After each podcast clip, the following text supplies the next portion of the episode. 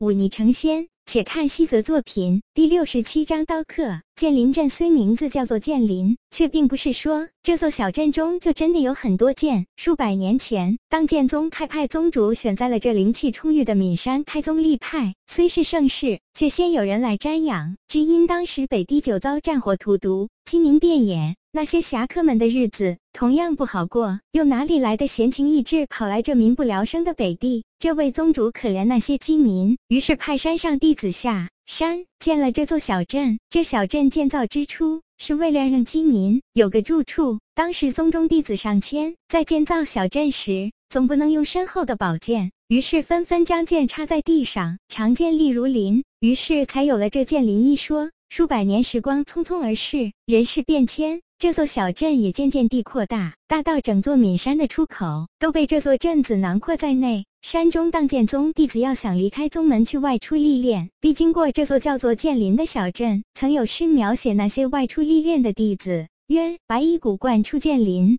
可见这剑林镇早就跟当剑宗融为一体，再难分开。随着当剑宗发展，这座镇子自然也发展极快，大致分为东西两块。东侧乃是作坊，这当剑宗中那么多弟子手里的长剑，大多出自这里；而西侧则是集市和客栈之类。当然，勾栏妓院这种东西也有，毕竟都是凡人，岂能没个消遣之处？白冷则提着两坛酒来到那春兰阁的时候，门口的龟奴看到白冷泽身穿白衣，头。戴古冠哪里会不知道这是当剑宗中弟子？立刻凑过去陪笑道：“这位公子，我春兰阁今日乃是那头牌妙烟儿当值，不知公子可有兴趣与佳人一晤？”白冷泽看了他一眼，淡淡道：“我师尊今日来了这西巷中，只是我不知道他是在这春兰阁，还是在那一梦院。这里有五两银子，若是你领我去见他，这银子便是你的。”龟奴看了看那明晃晃的银子，虽然觉得白冷泽不是来喝花酒的，有些惋惜。不过既然有银子拿，哪里会客气？立刻让开道路，领着白冷泽朝里面走去，边走边说道：“想来公子是那宁上师的弟子了。宁上师正在这三层与妙烟儿谈风月，我这就带公子过去。”白冷泽翻翻白眼，这龟奴一下子就能猜出自己是宁空浩的徒弟。看来这偌大的荡剑宗，有兴趣来喝花酒的，就只有自己的师尊一位了。跟着龟奴走进这家春楼，白冷泽无心去看那些浓妆艳抹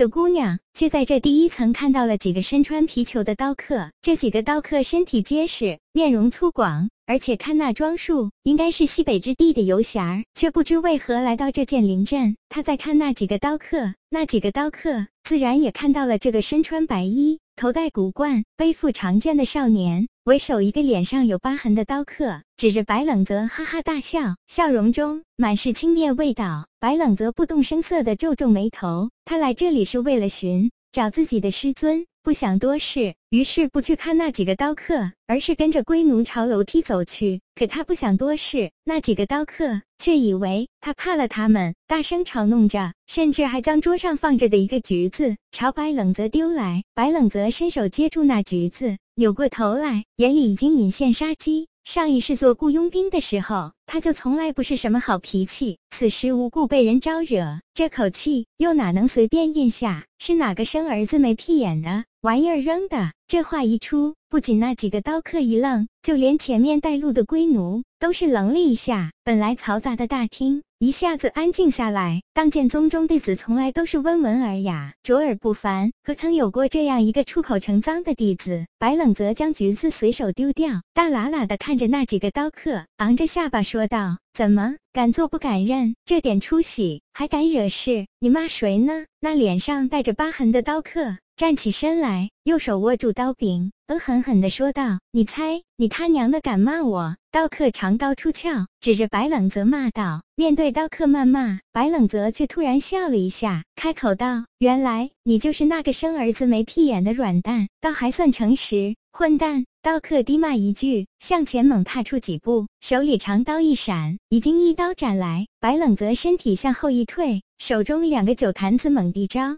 他扔去，却被刀客一刀斩破，酒水立刻挥洒而出，满屋子都是酒香。刀客再次柔身而上，白冷泽背后长剑出鞘，挡住刀客一刀，长剑一转，飒然剑术施展开来，剑术刚正，攻多手少，竟将那刀客逼得连连后退。唯有招架之功。这里这么大的动静，立刻有几个春楼里的护院走了过来，在看到是当剑宗中弟子后，居然停下动作，站在那里旁观起来。白冷泽手里长剑不停，虽然这套飒然剑术不过刚刚练熟，甚至那配合出剑的运气法门还没有开始修炼，但剑招毕竟玄妙。那刀客再挡几剑，被白冷泽看准机会，一剑刺在手臂上，踉跄而退。好，周围一片喝彩声。那些护院和龟奴居然堂而皇之的为白冷泽打气，完全无视那几个刀客憋成酱紫色的脸庞。其实这倒也好理解，这剑林阵中所有人都是靠着这当剑宗过活，那区区几个刀客不过是拍拍屁股就走的。